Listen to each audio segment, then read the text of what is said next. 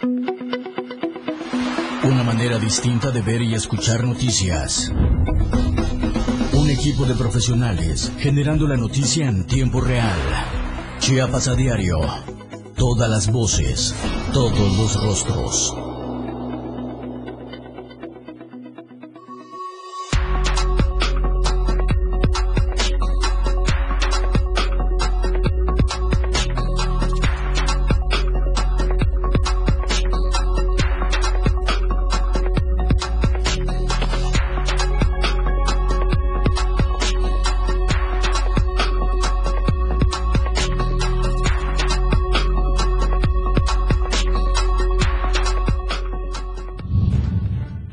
Designan a Mariano López Pérez como nuevo fiscal de justicia indígena en Chiapas tras el asesinato de su antecesor.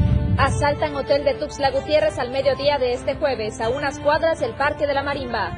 Carreterazo deja cuatro muertes, dos de ellos menores de edad y siete heridos este miércoles en Tapachula. En México, México y Estados Unidos pondrán fin a la iniciativa Mérida, anuncia el canciller Marcelo Ebrard. Bienvenidos a Chiapas a diario.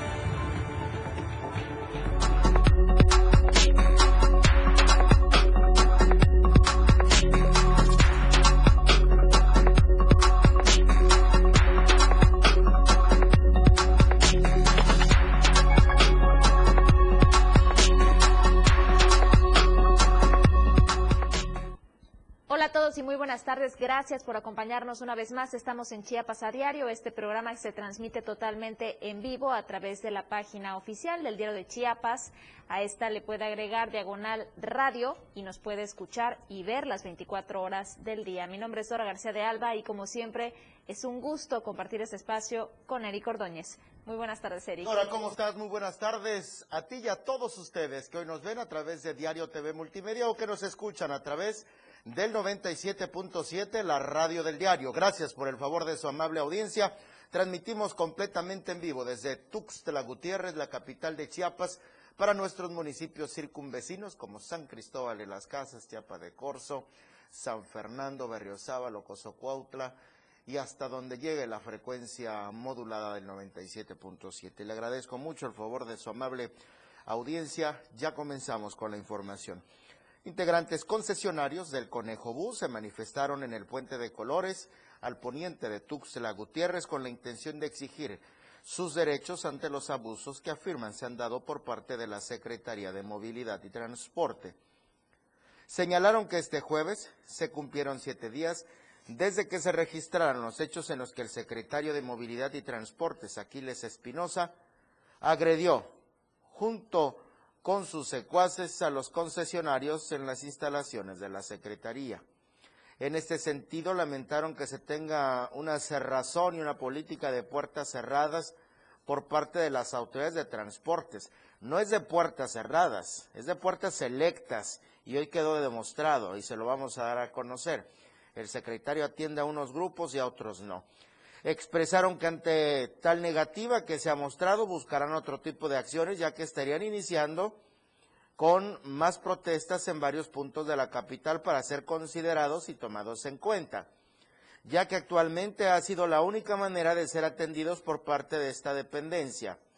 Precisaron que el próximo 1 de octubre serán 22 meses de deuda, lo que equivale a 67 millones 600 mil pesos ya que por cada concesión se paga un aproximado de 23 mil pesos mensuales, mismos que el secretario aseguró no tiene de recurso la Secretaría de Transportes. Aunado a esto, refirieron que son 97 personas físicas y 8 morales, haciendo un total de 139 juegos de placas quienes ingresaron a este proyecto de modernización, el famoso Conejo Bus, aun cuando en su momento y desde su inicio nunca fue rentable. Y siguiendo con esta misma línea informativa, hablando del Conejo Bus de este proyecto, pues señalan también que Juan Sabines Guerrero, exgobernador de nuestro estado, debería ser el primero al que tengan que juzgar por esta problemática que hoy se mantiene. Vamos a conocer los detalles con nuestro compañero Eden Gómez. El líder transportista Mario Bustamante y hoy presidente del sindicato Alianza dio a conocer que se mantuvo una reunión de trabajo con el secretario de Movilidad y Transportes Aquiles Espinosa, reconociendo que se mantiene una problemática importante en cuanto al tema del conejo bus y los socios de la ruta 1 y 2. En este sentido, dejó claro que el principal responsable y al cual deberían de llamar a cuentas es el exgobernador Juan Sabines, ya que fue este quien inició con las acciones para eh, pues eh, empezar con este transporte en Tuxtla Gutiérrez y Tapachula. Esto fue lo que dijo. Y denunciar y demandar a quienes abusaron de esa empresa, el Conejo Bus y en su caso en Tapachula el Tapachulteco. Eh, hay responsables, por supuesto, y nosotros lo hemos dicho hasta el cansancio. Juan Sabines Guerrero es uno de ellos, que inició con esto, con el engaño del biodiesel, que fue una falacia, pero por supuesto también los transportistas que iniciaron sabían que eso no estaba bien. O sea, hoy no podemos decirnos engañados, pero si alguien hay que señalar es a Sabines Guerrero y a otras autoridades que le siguieron, porque fue un fraude.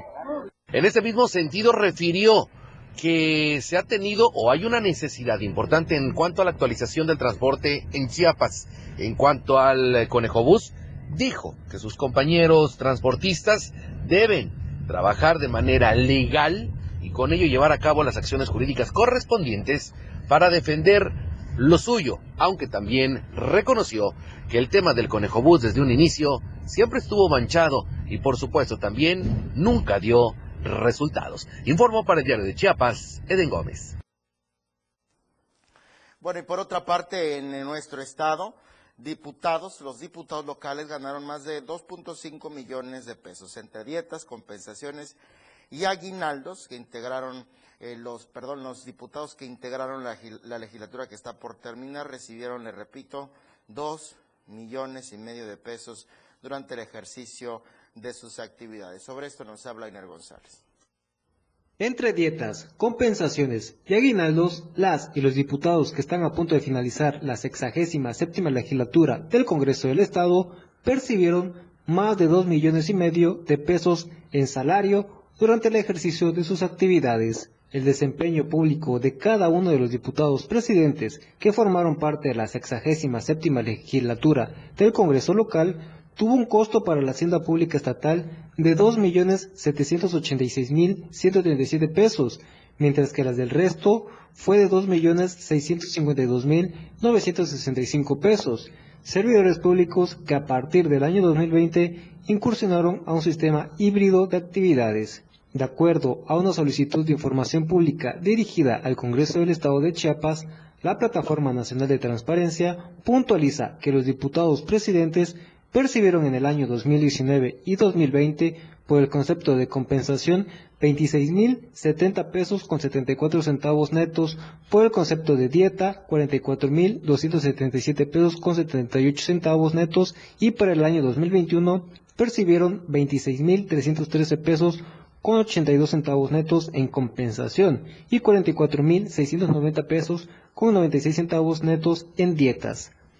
Para el resto de los diputados, la información que se exhibe en la plataforma precisa que durante el 2019 y 2020 los legisladores recibieron 22.569 pesos con 54 pesos netos por el concepto de compensación y 44.478 pesos con 78 centavos netos por el concepto de dieta, mientras que en el año 2021 percibieron 22.689 pesos con 86 centavos netos en compensación y 44.914 pesos con 92 centavos netos en dietas.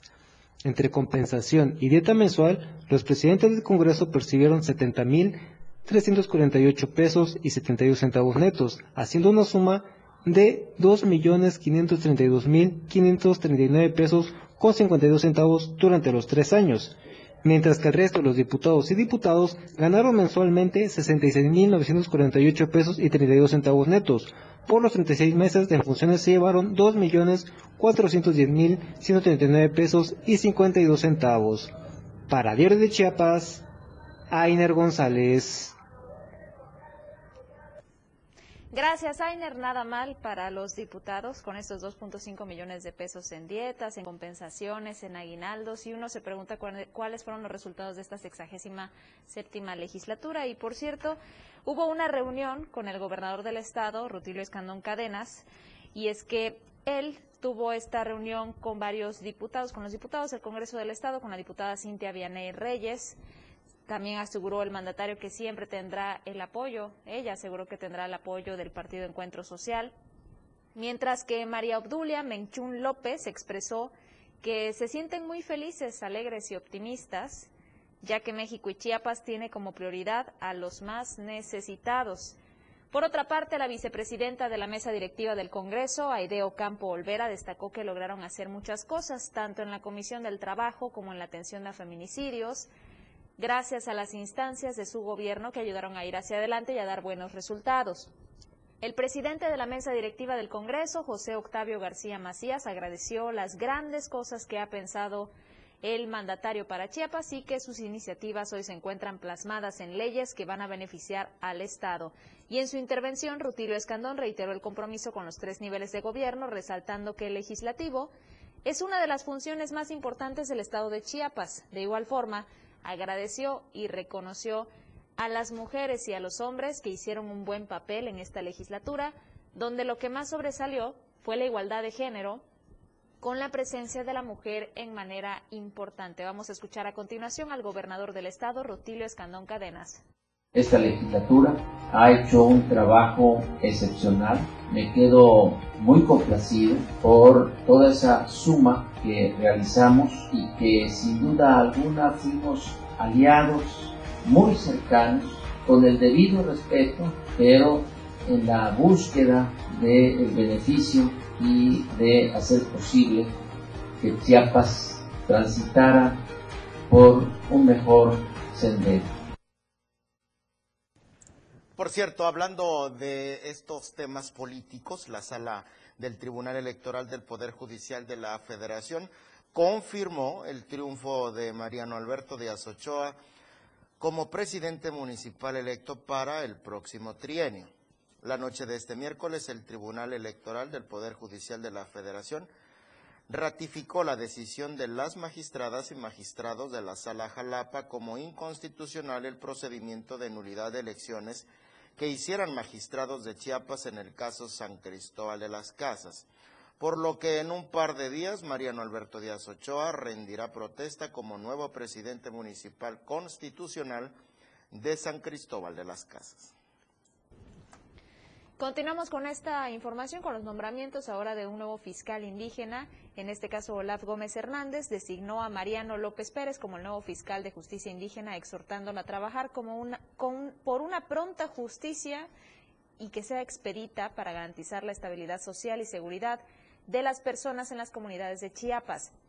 Al recibir su nombramiento, López Pérez agradeció al fiscal general afirmando su compromiso para desempeñar este cargo con responsabilidad y lealtad, priorizando garantizar el Estado de Derecho y la paz en las comunidades indígenas de la entidad. Mariano López Pérez es originario de la comunidad de Nachi, que es municipio de, Sinacantán, es hablante de la lengua sotzil, es licenciado en Derecho por la Facultad de Derecho de la Universidad Autónoma de Chiapas, cuenta con más de 25 años de experiencia en el servicio público y ha desempeñado diversos cargos en los tres órdenes de gobierno. Ha sido tres veces subprocurador y o fiscal de justicia indígena en la Fiscalía General del Estado y fiscal especial para el caso Actial, así como fiscal de desaparecidos zapatistas por el caso Morelia. Bueno, antes de hacer una pausa, quiero recordarle la encuesta de la semana del diario de Chiapas para que usted pueda participar. ¿Qué esperas de los nuevos presidentes municipales, diputados locales y federales? A propósito de lo que estamos compartiendo, los recientes nombramientos, los diputados que se van y que se reunieron con el gobernador, los que están por llegar, locales y federales con los que ya se ha reunido. ¿Qué esperas de los nuevos presidentes municipales, diputados locales y federales? ¿Mucho? ¿Poco? O nada. Las tres opciones de respuesta. Esta encuesta está vigente en el Twitter del diario de Chiapas, usted puede participar y eh, el día de mañana, ya viernes, al fin viernes, vamos a darle a conocer los resultados en Chiapas al cierre, el espacio que conduce mi compañero Efraín Meneses en punto de las 7 de la noche y que podrá ver a través de Diario TV Multimedia y escuchar a través de 97.7 la radio del diario. Hacemos una pausa justo cuando son las 2 de la tarde con 15 minutos y volvemos con más.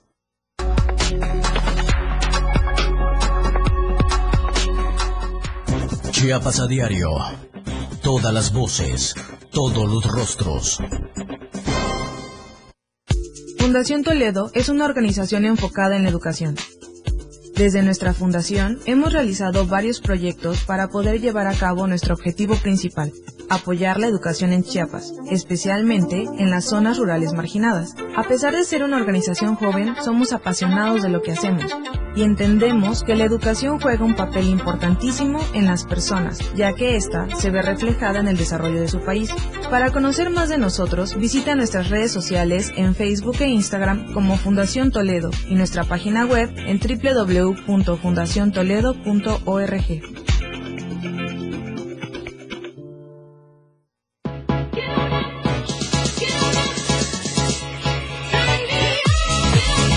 amigos? Soy Claudio Gómez, DJ Baker, y estás escuchando el 97.7 FM. Acompáñame todos los viernes y sábados en punto de las 9 pm soltando los mejores beats de la música electrónica. Solo por el 97.7 FM. Suelta el beat. Pss, pss. Oye, ¿sabes que mañana es un día especial? En serio, imagínate. Prendes tu radio y cuando inicias el día tienes un espacio completo para estar bien desde el principio en tu radio. Música, noticias, comentarios, programas, más música, el clima, deportes, espectáculos, datos, cine, mucho más música y todo lo que se nos ocurra. Pero espérate. Ese día ya comenzó. Y lo comenzaste con la radio del diario 97.7. Contigo a todos lados.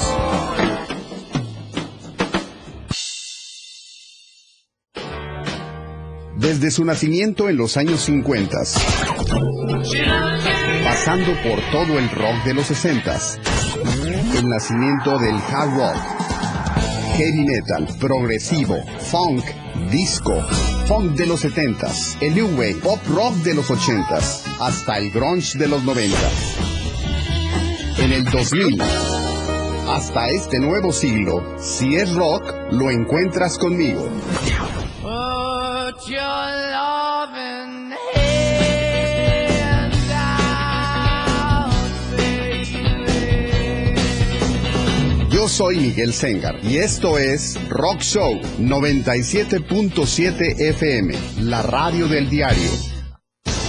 Todas las voces, todos los rostros.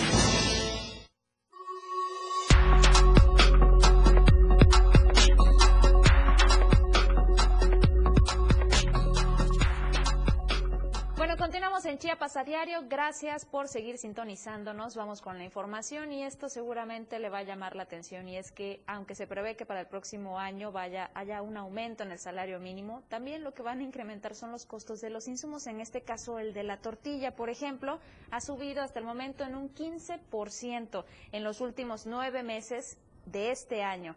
De enero a septiembre de 2021, el precio de la tortilla en Chiapas ha llegado del primer mes, que estaba en 15 con 17 centavos, ya llegó a los 16 con 33 pesos en Tuxtla Gutiérrez, incluso ha alcanzado los 19 y hasta los 18 respectivamente en lo que va de este mes de septiembre. Vamos a conocer los detalles con Ainer González. En los últimos nueve meses de este año, el costo de la tortilla y la masa han incrementado un 15% en el estado de Chiapas. De enero a septiembre de 2021, el precio de la tortilla en Chiapas ha tenido un incremento significativo, pasando del primer mes del año de 15.17 pesos en Tapachula y 16.33 pesos en Tuxtla a 19 y 18 pesos respectivamente en el mes de septiembre. Las variaciones han sido de los 3 a los 4 pesos en tan solo estos 8 meses. De acuerdo al Sistema Nacional de Información e Integración de Mercados respecto a información mensual de precios diarios de tortilla en tortillerías de toda la entidad, esta pachula en donde se vende el kilo de tortilla más caro, seguido de Tuxtla Gutiérrez, En Tapachula, el kilogramo de este producto básico en septiembre se reportó en los 19 pesos, mientras que en la capital este tiene un costo actual de 18 pesos el kilo. En tanto, empresarios de la industria de la masa y la tortilla denuncian que estos incrementos también afectan a la economía de ellos. Sin embargo, esto continuará si los precios de insumos no disminuyen tal como lo han anunciado desde el gobierno federal, pero que no se traduce en la realidad. Para Diario de Chiapas, Ainer González. Bueno, y por otra parte, en otro punto de la geografía chiapaneca, la construcción de un bulevar en el municipio de Rayón podría traer problemas a futuro, ya que se ubica en una zona donde aseguran hay centros deportivos, bibliotecas y escuelas, lo cual afectaría directamente a todos quienes transitan por esta vía. La construcción de un bulevar en el municipio de Rayón podría traer estos problemas a futuro, insisto, ya que se ubica cerca de estos centros de alta concentración de eh, personas. Por otra parte, también eh, aseguran que, eh, perdón, esto lo han denunciado integrantes de la Liga Mexicana por la Defensa de los Derechos Humanos. En un comunicado manifestaron su preocupación y solicitaron a las autoridades su intervención ante proyectos que ejecutó la presidenta Antonia Ortiz Sánchez. Además, indican que los ductos de agua y drenaje con el tiempo se verán afectados por el tránsito de vehículos pesados y las viviendas que se encuentran a los costados, lo cual puede causar un accidente. Suena muy político este asunto, ¿eh? La construcción de vía no cumple con los requerimientos necesarios para ser tomada como un carril en la que tengan acceso camiones de alto tonelaje. Digo, pues ya pasan camiones, ya es una ruta transitada, en fin. El caso es que la construcción de esta vía asegura no cumple con requerimientos necesarios para ser tomada como un carril en la que tengan acceso camiones de alto tonelaje, pues independientemente de que, perdón, esté pavimentada la calle, lo ideal para este tipo de obras es el uso de asfalto, lo cual está descartado por los encargados de la obra. Aún así, si se está utilizando asfalto, quedarían bloqueados los principales ductos de suministro de agua potable y drenaje público, por lo que sería imposible acceder a ellos, así lo refieren. Finalmente piden que se dé a conocer el expediente técnico de la obra, el peritaje de las autoridades y una auditoría a quien o quienes sean legal y directamente responsables del proceso de planeación, ejecución y autorización de la obra en cuestión. Y hablando de necesidades que hay que atender, la sección 40 reconoce aquellas que hay ante el regreso a clases. El Comité Ejecutivo de la Delegación de 291 de la sección 40 del sindicato y también de la coordinadora dieron a conocer estas necesidades. Conozcamos los detalles con Eden Gómez. ¿Qué tal? Un gusto saludarles, informarles que integrantes del Comité Ejecutivo de la Delegación D291, de la sección 40 del CENTE y la CENTE, dieron a conocer y se manifestaron a las afueras del Palacio de Gobierno para exigir a las autoridades de educación les dé, eh, pues a maestros quienes brinden pues obviamente las clases correspondientes en 11 regiones de esta delegación. La intención, y refieren ellos, es la carencia que se tiene en cuanto a maestros que brinden las clases, lo cual perjudica la prioridad que se mantiene actualmente por parte del Ejecutivo Estatal y Federal de brindar las garantías necesarias en cuanto a la educación. Afirmaron que se han acercado a la Secretaría de Educación, sin embargo, no han obtenido respuesta lo que ha generado que a más, a casi un mes de que se hayan iniciado las clases, no se tengan, pues obviamente estas, por diversos sectores de la sociedad, diversos sectores de alumnos. Entre otras, son varias, pero entre otras tenemos que hay 39 grupos en la zona escolar que no tienen maestro y ya pasó un mes que inició el ciclo escolar. La Secretaría se ha negado a otorgar los maestros porque dice que no ha podido ponerse de acuerdo con el subsecretario de Planeación, que es una instancia más de la Secretaría, pero eso debieron de haberlo hecho antes de iniciar el ciclo escolar para que al inicio de este ciclo escolar todas las escuelas deberían de tener su personal docente. Se les olvida que hay que planear. A nosotros se nos exige planear y lo hacemos, pero a ellos se les olvidó. En este mismo sentido, refirieron que continuarán con estas manifestaciones en caso de no tener solución. Sin embargo, dijeron y abonaron a que exista conciencia, sensibilidad y disposición para atender una de las prioridades que se tienen actualmente como la educación. Informó para el diario de Chiapas, Eden Gómez. Bueno, y por otra parte, quiero compartirles que aquí en Tuxtla Gutiérrez también las malas condiciones en el mercado ponen en riesgo a los usuarios y locatarios del mercado municipal 5 de mayo de Tuxtla Gutiérrez, al quien aseguran le urge una manita de gato porque se cae a pedazos. Ainer González con los detalles. Al mercado municipal 5 de mayo de Tuxtla Gutiérrez le urge una manita de gato porque se cae a pedazos.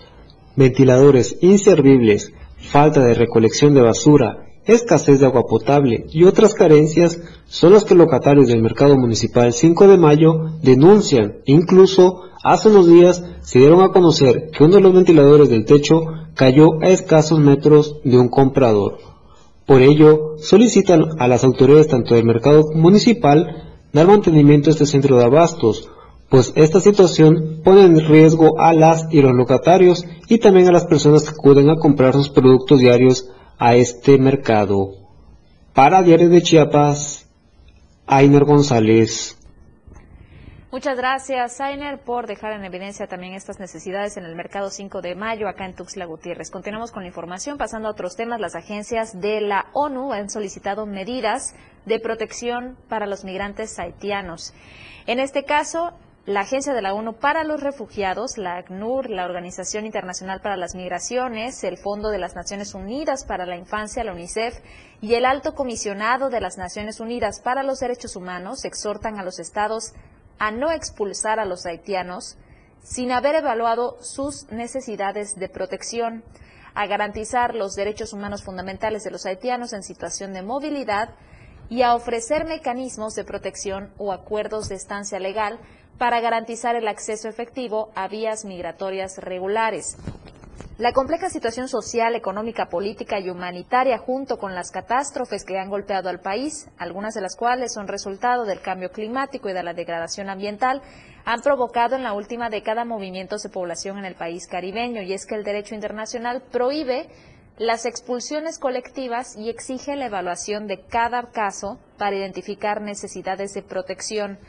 El discurso público con tintes discriminatorios que sugiere que la movilidad humana es un problema que alimenta el racismo y la xenofobia, por tanto, debe evitarse y condenarse. Y es que recordemos que ya comenzaron, ya dieron inicio justamente con estos vuelos de retorno hacia su país para enviar de nueva cuenta a los migrantes hasta Haití. Mientras tanto, en Haití siguen aumentando la violencia y la inseguridad.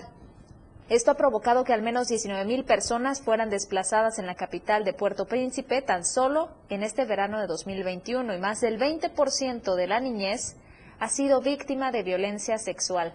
Las condiciones en Haití siguen siendo preocupantes y no propicias para los retornos forzados. Aquí está la petición justamente de medidas de protección para los migrantes. Y justo sobre esto, el Instituto Nacional de Migración de la Secretaría de Gobernación advierte que es imprecisa la información difundida sobre la supuesta interposición de entre 500 y más de mil amparos ante juzgados federales con residencia en la ciudad de Tapachula, Chiapas, por parte de las organizaciones civiles Centro de Dignificación Humana y Pueblos Sin Fronteras. La Oficina de Representación del Instituto Nacional de Migración en Chiapas únicamente tiene constancia formal de cuatro juicios de amparo a favor en total de 82 personas originarias de Honduras, El Salvador, Nicaragua, Venezuela y Cuba. A la fecha, los juzgados tercero y cuarto de distrito en el estado de Chiapas, instancias en las que radican las demandas de amparo, han concedido la suspensión de plano a favor de las personas quejosas, 41 en cada instancia jurisdiccional de las nacionalidades mencionadas. La suspensión de en plano de plano, la suspensión de plano impide que las personas migrantes sean deportadas, desterradas o repatriadas a su país de origen y ordena al Instituto Nacional de Migración mantener las cosas en el estado en que se encuentran, a la espera de que se dicte una sentencia ejecutoria. Con base en lo anterior, se advierte que el estatus actual de los amparos es en trámite, situación que no permite el libre tránsito de las personas migrantes extranjeras por el país, por lo que deben permanecer en el estado de Chiapas a la espera de un fallo definitivo. Antes de hacer una pausa, queremos ver, queremos conocer cuál es el estado del tránsito actual justamente en este punto conocido como el Boulevard Los Laguitos. A esta altura, el que le estamos, le estamos presentando las imágenes son totalmente en vivo. Es una de las cámaras del diario de Chiapas. Es un servicio para toda la comunidad y por cierto le puedo asegurar que en este momento el tránsito es bastante fluido. Hay muy pocos vehículos que están circulando por este punto. Le repito, esto es en el Boulevard Laguitos, acá del lado poniente, poniente, poniente norte de la capital chiapaneca. Ahí están las imágenes, comienzan a circular también los vehículos que estaban detenidos por el alto, porque les marcaba el alto del semáforo. Son las 12 de la tarde con 30 minutos. Tenemos que hacer una pausa, la segunda de esta emisión y a la mitad de nuestro noticiario Chiapas a diario. Al regresar, todavía tenemos más de qué informarle.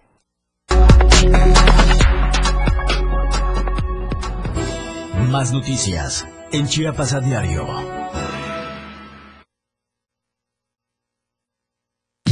...97.7... La radio del diario. Más música en tu radio. Lanzando nuestra señal desde la torre digital del diario de Chiapas. Libramiento Surponiente 1999. 97.7. Desde Tuxtla Gutiérrez, Chiapas, México. XHGTC, la radio del diario. Contacto directo 961-612-2860. Cabina 961-612-2860. Escúchanos también en línea. www.diariodechiapas.com Diagonal Radio. 97.7. La radio del diario. Más música en tu radio. Las 2. Con 31 minutos. Tuxtla Gutiérrez, el movimiento por las calles comienza. ¡Ahí va mi camión! Y la gente busca la ruta más cómoda para llegar a su destino. ¡Bajan! ¡Baja, chofer! Y esa ruta está aquí. La radio del diario. Tenemos todo lo que quieres escuchar. Noticias, amplio contenido en programas. Todo lo que quieres escuchar. 97.7. La radio del diario. Contigo a todos lados. Hola, corazón santo. ¡Ella! Sí, está bien, mira. Hola, corazón santo, te saluda Diego Morales, el patrón, y queremos agradecer a todos nuestros fans. ¡Ay, ay, ya! ¡Ay, ya! Ponte serio, vamos a grabar. Ok, vamos, en tres, en dos. Esto se jodió, la vecina no sé qué le dio, el vecino no sé qué prendió, a la gente no sé qué le dio, pero... Hola, corazón santo, te saluda Diego Morales, el patrón. Y lo majo. Ajá. Y queremos agradecer a todos nuestros fans por escucharnos de lunes a viernes. Después de todo, a las 6 de la tarde. Sí, sí, sí, entrevistas, temas de interés. Chisme y por supuesto con la mejor música. Ajá, pero solo aquí en la radio del diario 97.7. No te lo pierdas. Cosita santa. Bye bye. Se compra colchones. Mira tus ricos tamales oaxaqueños.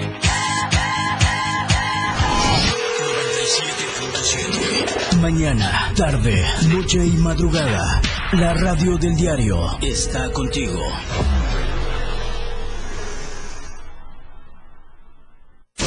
La noticia ahora.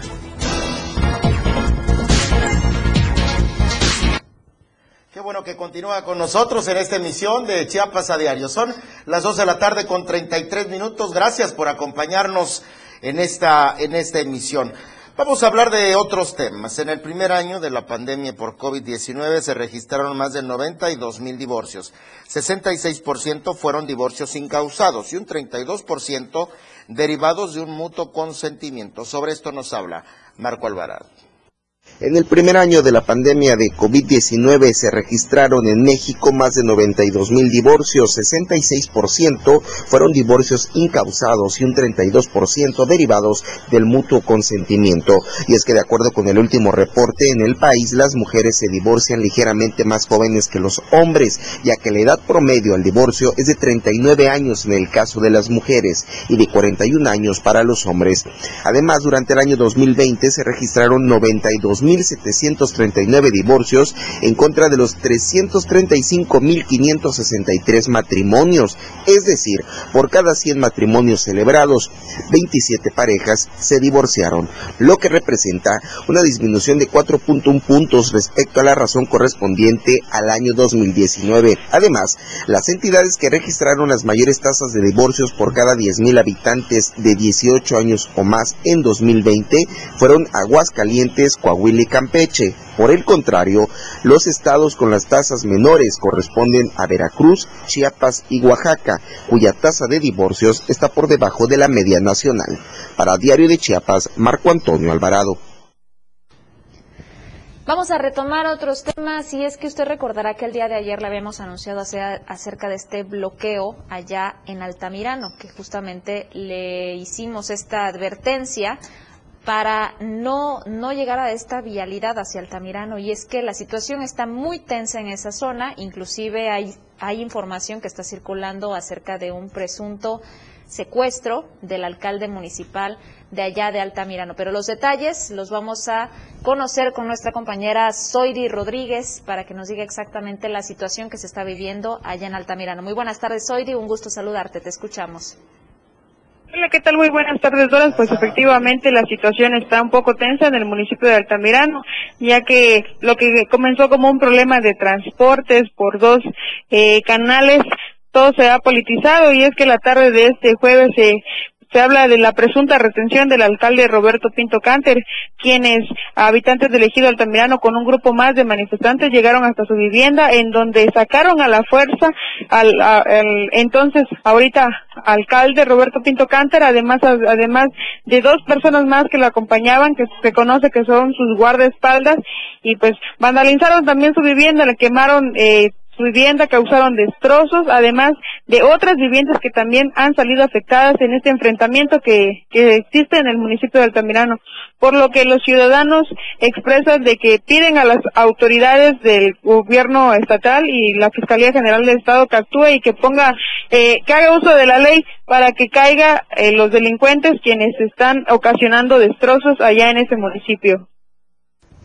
Gracias, gracias hoy por esta información. Estaremos pendientes para más detalles conforme a lo largo de esta, de esta jornada. Posiblemente tengamos una actualización en el siguiente informativo, que recuerde que es también a las 7 de la noche. Le repito, hasta el momento no se sabe el paradero de estas tres personas que presuntamente fueron secuestradas. Vamos a continuar.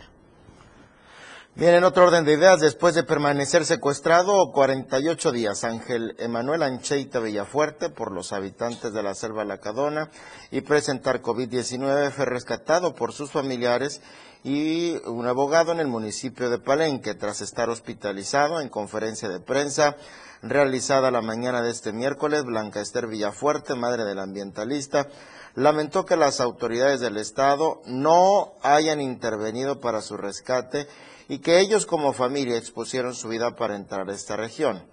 Por su parte, su abogado, Olaf Ballinas Coronel, explicó que Ángel fue secuestrado porque lo involucraron en un fraude que afectó a los comuneros de la región. Aseguró que Ángel Ancheita necesita un tratamiento psicológico por toda la situación que vivió y lamentó la omisión de la Fiscalía General del Estado, la Comisión Nacional de Derechos Humanos, y la Secretaría de Gobierno para su rescate porque no se aplicaron los protocolos correspondientes. Finalmente, los familiares agradecieron a la ciudadanía por el apoyo moral y económico que aportaron para el rescate del ambientalista Ángel Manuel Ancheita Villafuerte. Cambiamos de tema ahora acerca de los asaltos que se han suscitado en las últimas horas en la capital chiapaneca. En este caso fue el hotel Holiday Inn Express, que está ubicado sobre la avenida Central y 12 Poniente, que aunque el monto de lo robado fue muy pequeño comparado con otros que se han registrado, esto llama la atención porque fue a plena luz del día y además fue únicamente un sujeto el que ingresó al hotel, amedrentó y despojó a la cajera de la cantidad de tres mil pesos en efectivo. Al lugar arribaron los elementos policíacos de diferentes corporaciones, tomaron conocimiento de los hechos y revisaron también las cámaras de seguridad con el propósito de dar con el paradero de este presunto responsable. Y ayer se registró un hecho trágico en Tapachula, la perla del Soconusco, que dejó como resultado este carreterazo cuatro muertos. Dos de estos muertos menores de edad, siete heridos. El resultado de esta letal colisión entre un vehículo particular y un taxi de la ruta Tapachula-Puerto Madero. Ocurrió cerca de las 19 horas de este miércoles. El percance se originó cuando la conductora de un vehículo Nissan en color rojo manejaba exceso de velocidad sobre la carretera con dirección a Puerto Madero, a Tapachula. Sin embargo, a la altura de la parada denominada Palo Seco, invadió carril y se estrelló de frente contra el auto de alquiler, donde nada pudo hacer el chofer para evitar el choque frontal. A bordo del taxi viajaban cinco personas, donde perdieron la vida dos menores de edad y una mujer de 60 años, mientras que el vehículo particular perdió la vida la conductora de 19 años de edad, quien se hacía acompañar de otras cinco personas, todas con lesiones moderadas. La presunta responsable del vehículo y sus acompañantes viajaban bajo los efectos del alcohol. Según los primeros reportes policíacos, aunque serán las autoridades las que deslinden responsabilidades. Lamentablemente, los dos menores de edad, identificados como Tania, de cuatro años, y Brian, de tres, murieron. Murieron cuando eran trasladados por paramédicos hacia el Hospital General de Tapachula.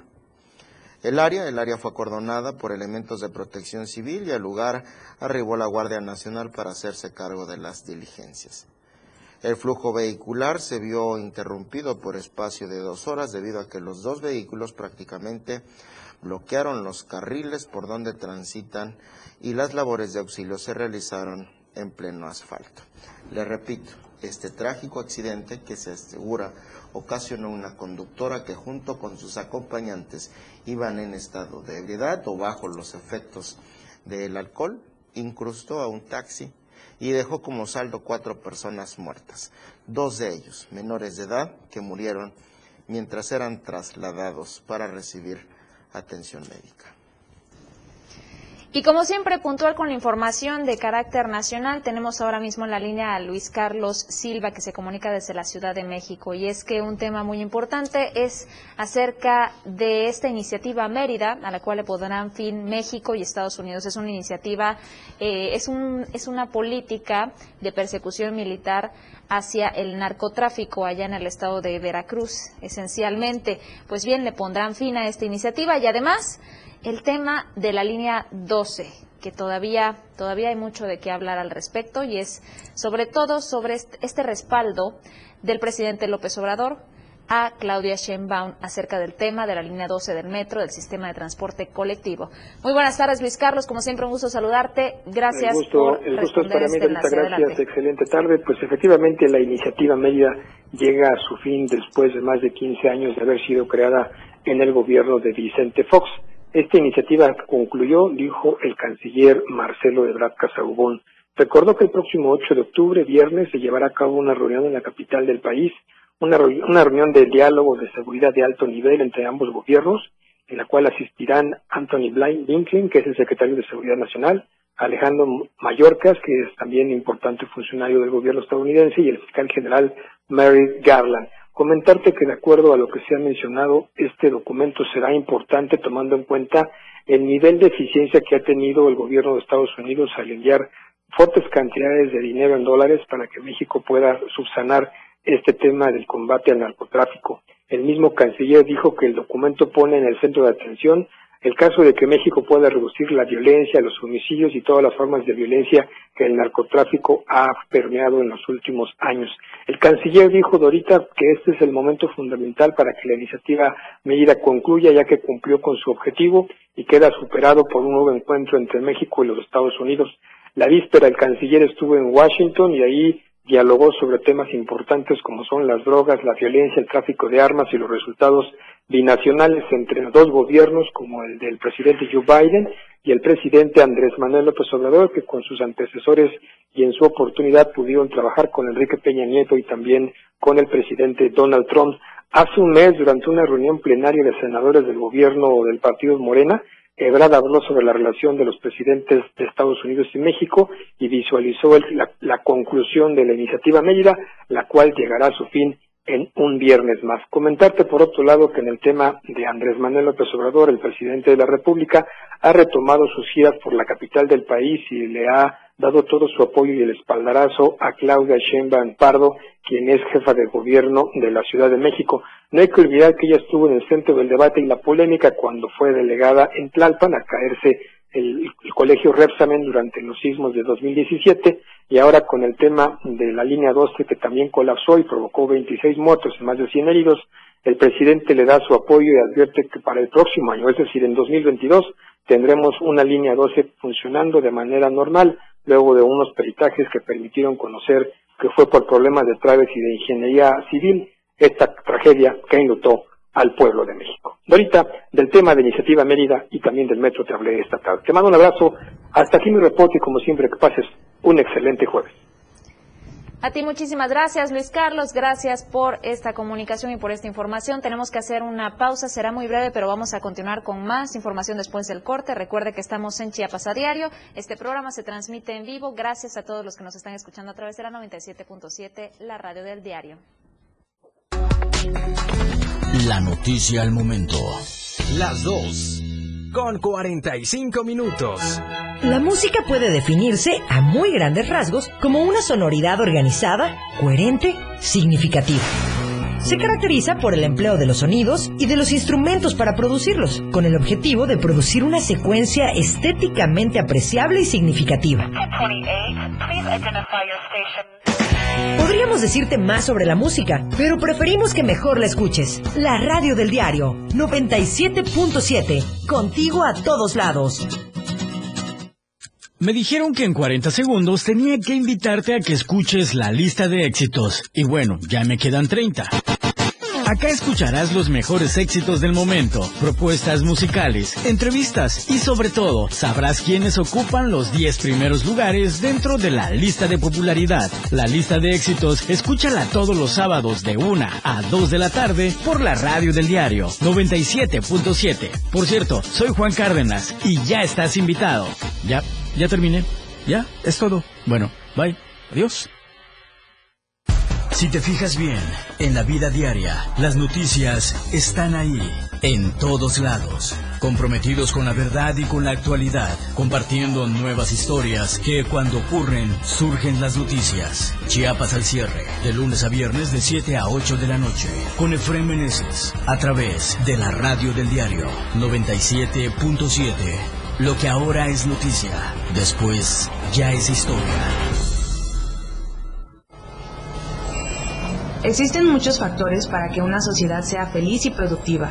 Entre ellas, la educación vial es fundamental para hacer de cualquier ciudad un mejor lugar para vivir. Anteriormente, mencionamos que las señales de tránsito y vialidad se clasifican en seis diferentes categorías. Habiendo explicado las señales verticales, esta vez te explicamos las que corresponden a las horizontales, las cuales pueden ser rayas longitudinales que delimitan los carriles de circulación y guían a los conductores dentro del mismo. Raya longitudinal continua sencilla, indican la prohibición de cruzar, rebasar o cambiar de carril. Raya longitudinal discontinua sencilla, indica que se puede rebasar para cambiar de carril. Rayas longitudinales dobles, una continua y una discontinua, que indican que no se debe rebasar si la línea continua está del lado de los vehículos. Rayas transversales, indican el límite de parada de los vehículos o delimitan la zona de cruce de peatones. Rayas oblicuas o inclinadas, advierten la proximidad de obstáculos e indican extremar precauciones. Rayas de estacionamiento, delimitan el espacio donde está permitido el estacionamiento para los particulares, así como también del transporte público en lo que corresponde a los sitios y áreas de ascenso y descenso. Más noticias en Chiapas a diario. Bien, ya regresamos de este corte, estamos de vuelta, seguimos en Chiapas a diario y también estamos muy emocionados porque también le damos paso a este, este espacio que es conocido como Arte y Show y el cual encabeza don Luis Gordillo, por supuesto, como siempre le damos la bienvenida. Adelante, don Luis, muy buenas tardes. Gracias, Dorita. Muy buenas tardes. Como siempre, un gusto saludar a nuestro apreciable público. Y bueno, vamos a poder platicar con un joven, un artista chiapaneco, que ya tuvimos el honor de tenerlo aquí en las instalaciones. Y que bueno, él vive en la Ciudad de México y ahora está pues eh, colaborando con otro artista eh, en una nueva propuesta. Así que es un gusto para nosotros poder viajar hasta la Ciudad de México, donde se encuentra Arian Suárez. ¿Cómo estás, Arian? Hola, ¿qué tal? Qué gusto poderlos saludar y, encantado de estar nuevamente platicando, aunque sea a la distancia con ustedes, pero ya ven, como les dije la vez pasada que estuve hace unos cuantos meses, eh, aquí no paramos de hacer música desde la Ciudad de México y echándole todas las ganas para poder representar a Chiapas como se debe, con más música, con mucha música para toda Latinoamérica y hoy con otra canción que, tuve la colaboración con un amigo eh, de Guanajuato que vive también en la Ciudad de México, con el cual tengo un estudio y ahorita estamos de promoción de esta canción. Este, él por, por cuestiones de, de tráfico, trabajo y todo esto, hay veces que no nos podemos reunir eh, en ciertos espacios, pero al final de cuentas eh, yo estoy aquí para, para poder contarles de, de esta canción que estamos promocionando y felices de estar aquí. Qué bueno, de verdad, gracias. Eh, pues fue justo el 23 de abril cuando, cuando te tuvimos aquí. De hecho, fuiste el padrino de este set porque cuando empezó la pandemia, pues se paró todo, ya no tuvimos entrevistas. Eh, tú, tú has sido el primero que vino aquella de manera presencial. Eh, curiosamente, después que te fuiste, pues vino la segunda ola, amigo, y se volvieron a parar las actividades. Así que como dice la canción, después de ti no hay nadie, así que eh, sabemos que los que vengan después, de todos modos tú tú eres el padrino de estos, de estos estudios de manera presencial y nos da mucho gusto platicar contigo. Eh, pues esta canción se llama Ecuación Perfecta. Es un, un tema que haces con Iker, cuyo nombre artístico es, no sé pronunciar, no sé si es J-Lo o G-Lo. Gilo, es, es Gilo, el- su nombre artístico es Gilo. Sí, de León, Guanajuato, eh, eh, han hecho una buena fusión, han trabajado por ahí con un productor que es Deluxe y eh, tienen que ya un año, ¿no? Este, eh, trabajando juntos y creo que ya hicieron Sí. una vasta producción.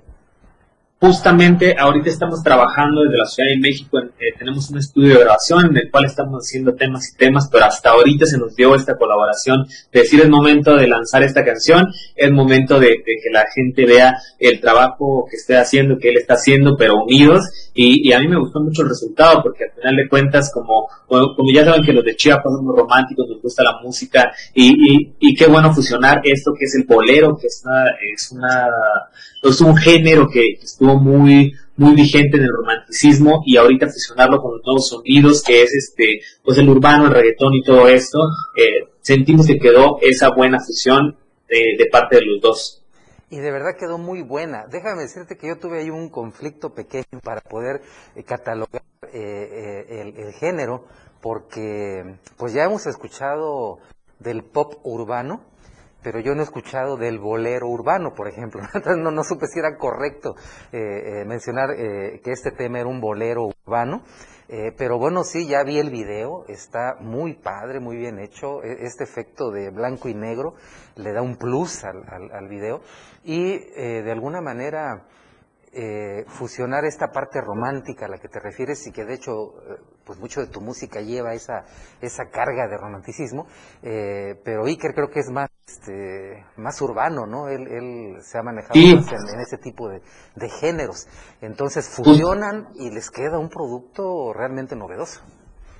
Sí, justamente como tú dices, eh, un, eh, al final de cuentas él eh, aportó la parte en la que él está manejando su música, que de hecho pueden escuchar su música en las plataformas digitales como g.lo, G-Lo, así él se maneja más por el lado del R&B, del trap y todo eso, y en esta canción fusionamos las dos cosas que estamos manejando, por cada uno por su proyecto, pero al final de cuentas quedó este resultado y que, pues, como, como te digo, a mí me gustó este bolero urbano, como tú lo catalogas.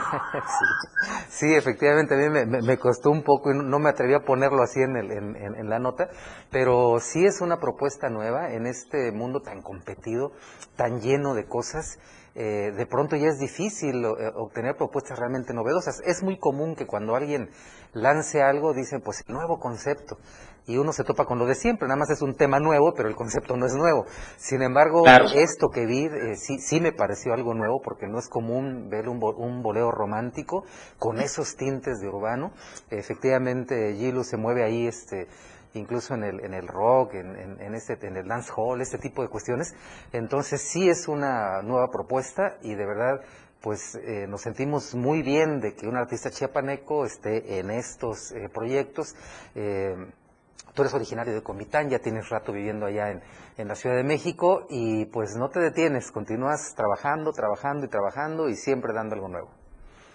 Sí, como tú dices, no hay, no hay otra cosa que seguir trabajando y al final de cuentas se siente bonito poder tener estos espacios, el apoyo de, tu gente y, que te dan como que esa patadita de, oye, sí, sigue, les vas por buen camino y, y qué mejor que compartir mi, mi, música con ustedes, de mi gente de Chiapas, que, que, que, le tengo tanto cariño, que soy de ahí y que espero pronto poder ir a, tener una presentación ahorita que ya estemos tranquilo todo esto de, de la pandemia, pero al final de cuentas no parar de hacer música, que es lo que, lo que más me gusta y tratar de, de seguir dando ese romanticismo de Chiapas para todo el mundo. Pues te agradecemos mucho de veras, Aria, en estos minutos que nos has concedido, te deseamos todo el éxito y pues invitamos al público a que busque el video, lo pueden ver en tus redes, ¿no? Arian claro que sí. MX. Arián Suárez MX, ahí pueden encontrar en mi canal de YouTube, ahí está el video oficial eh, igual en las, en las redes sociales de, mi amigo también pueden encontrarlo como g.lomx y a mí como Arián Suárez MX. Ahí encuentran toda la música disponible de los dos para que vean que venimos de, de proyectos diferentes, pero al final de cuentas hacemos esta unión y que es la, la, canción que estamos dedicando, la canción que estamos promocionando en estos días y que eh, nos sentimos muy bien de que todos lo están compartiendo. No se olviden de verla, de compartirla y, y dedicarla más que nada.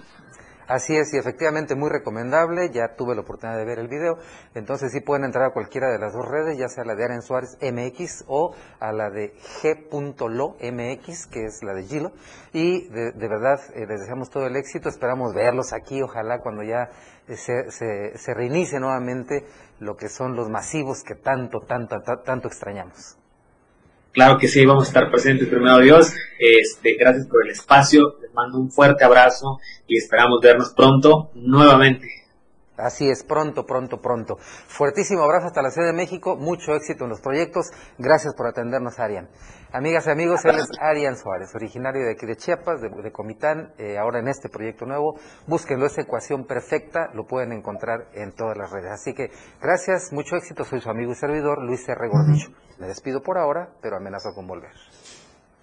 Muchas gracias a don Luis Gordillo y seguramente esta entrevista quedará disponible también en las redes sociales del Diario de Chiapas. Más adelante podrá ver los detalles ya con detenimiento. Y por cierto, no nos podemos despedir sin compartirles el panorama de COVID de Chiapas, que ya afortunadamente tenemos las cifras de la Secretaría de Salud. Y es que en 15 municipios de nuestro estado se han registrado casos positivos de COVID-19 en las últimas horas. Estamos hablando de que hoy hay un total de 52 contagios los que se han sumado y una defunción es lo que arroja este último informe sobre la transmisión del virus. Hablamos de que este 30 de septiembre, en las últimas horas, estos 52 casos se distribuyen de la siguiente manera. En Tapachula tenemos 22, en Tuxtla Gutiérrez 9, en Palenque hay 6 casos, Chenaló, Ocosingo y San Cristóbal de las Casas. En estos municipios hay 2 casos, en Chalchihuitán, Chanal, Comitán, Huehuetán, Huixla, Mitontic, San Fernando, Tonalá y Villa Comaltitlán. Se reporta un caso en cada municipio. Las pruebas positivas recayeron en 27 mujeres, una de ellas embarazada, además, y también 25 hombres salieron positivos de 15 años de edad en adelante. Del total de pacientes, 12 de ellos presentan enfermedades adicionales y sobre el deceso que ocurrió en las últimas horas se trata de una persona del sexo femenino de 78 años, habitante del municipio de Unión Juárez. 52 contagios y una defunción. Con esto finalizamos esta emisión de Chiapas a diario. Gracias por el favor de su amable audiencia. Recuerde que mañana viernes en punto de las 2 de la tarde tenemos una cita, ustedes y nosotros, Dora García de Alba y un servidor Eric Ordóñez, en punto de las 2 de la tarde a través de Diario TV Multimedia y del 97.7, la radio del diario, para seguirse informando. Que pase muy buenas tardes y muy buen provecho.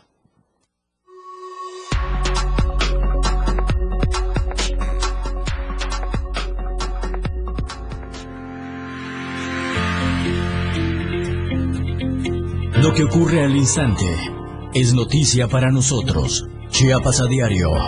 Todas las voces, todos los rostros. Por la radio del diario 97.7. 97.7. La radio del diario. Más música en tu radio.